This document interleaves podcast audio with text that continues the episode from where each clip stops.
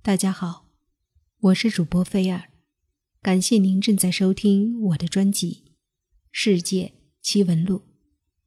今天要给大家讲的这则趣闻，是有关清末的大太监李莲英。李莲英是在清朝慈禧那个时代的总管太监，也是慈禧太后的大红人。但是李莲英的死因却是被一直说成是谋杀，当然也有病死的说法。而且在死了之后，李莲英的墓里却是被挖了。那他的墓里究竟有些什么秘密呢？说起慈禧太后的这位总管大太监李莲英。他生于一八四八年，死于一九一一年，原名叫做李敬喜。慈禧太后赐名莲英。他陪伴了慈禧太后近五十三年，是清末最有权势的宦官，也是第一个叫慈禧太后为老佛爷的人。咸丰五年，他晋升为太监。一年入宫，同治六年受封二总管。宣统元年六十一岁时，为慈禧守孝百日后隐退。宣统三年亡，时年六十四岁。关于李莲英之死，野史不尽详细，以病故及死去言之。一九零八年十月。慈禧太后去世，据李氏家谱记载，百日孝满，出宫养老。李莲英搬进北京棉花胡同家中，整日吃斋念佛，闭门不出。三年之后，李莲英去世。据李家后人说，李莲英是病死的，病因是痢疾，得病后三四天就死了。但是。清史档案和墓志铭则用了一个“允”字，模棱两可。一九六六年，李莲英的墓被挖开之后，人们吃惊地发现，棺椁里却只有一颗头颅，而不见尸骨。只有头骨而没有尸身的李莲英，不可能是病死的。唯一的原因，他可能死于。他杀。那么李莲英究竟为何人所杀？概括起来有三种说法：一是被革命党人所杀，因为他在慈禧太后和光绪皇帝的争斗之中支持太后而打击帝党；但是也有学者反对，认为李莲英并没有参与朝廷内的党派之争，他也不可能得罪革命党人。关键的点在他临死之时早已出宫三年，对于政事没有影响，杀他没有任何的意义。二是被江朝宗和小德张所杀，这一说法主要是严宜明先生的观点，他甚至在文章中引用了江朝宗儿子提供的细节。说时任九门提督的江朝宗请李莲英吃饭，然后派人杀其于北京后海。支持该观点的人认为，江朝宗是袁世凯的亲信，小德张则是李莲英的后人，两个人出于不同的目的杀了李莲英。李莲英曾得罪过袁世凯。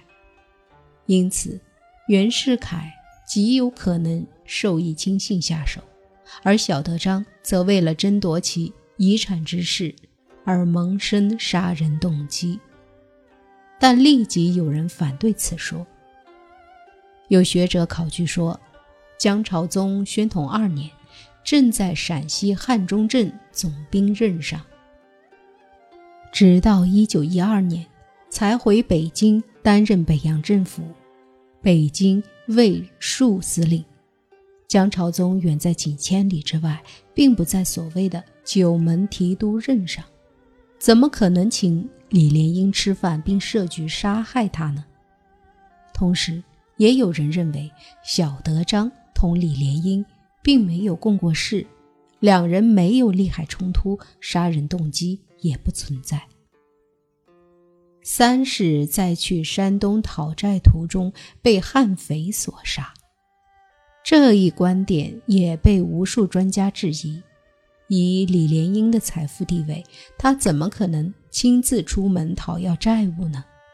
但是，支持这一观点的人说，李莲英曾有一个侄孙女，嫁到了山东省吴地县，他曾去山东探望侄孙女。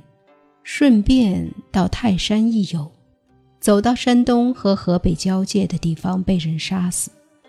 当时跟随的两个侍从吓得失魂落魄，只把李莲英的头颅用包袱兜回了北京。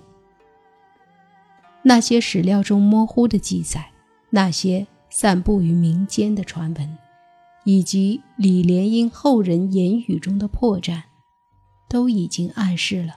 李莲英之死的种种蹊跷，而其棺木中身首异处的事实，更被看作是李莲英死于非命的铁证。李莲英之死的谜底，或许有一天会全部揭开，或许将会继续尘封下去。那么，当年李莲英的墓被掘开之后，他的墓里究竟？有什么惊天秘密呢？一九六六年初夏，北京海淀区的一处静谧角落，五六个人正在挖掘一个堡垒形状的土堆。挖掘已经持续了一个多星期，却进展不顺。土堆的土质远比挖掘者预想的更为坚硬。事实上，这些人挖掘的，并非是一个普通的土堆，而是一座巨大的坟冢。挖掘的所在曾是北京市六一学校的旧址，在校园的西南边有一个极为幽静的角落，学校的人称那里为小花园。这座位于恩集庄四十六号院的花园里，没有更多的景致，难以想象。这个如今看似普通的角落，曾经却是一座气势恢宏的大墓地，而传说中的陵墓主人，更是一位有着特殊身份的人物。虽不是皇亲国戚，但富甲天下；虽不是王侯将相，却地位显赫。他就是清王朝赫赫有名的大太监。李莲英当年陵墓占地约有二十多亩，由南向北延伸。墓地最北端是一座金水桥，由桥向北是整个墓地中最有气势的一座汉白玉质地的牌楼。赵广智回忆说：“这个牌楼上面有匾额。”写的是“亲赐李大总管之墓”，牌坊上首写的是“郎苑清风”，下首写的是“仙台缥缈”。两个柱子上还有一副对联：“通幽向明，朝垂万寺；大钟至正，巩固千秋。”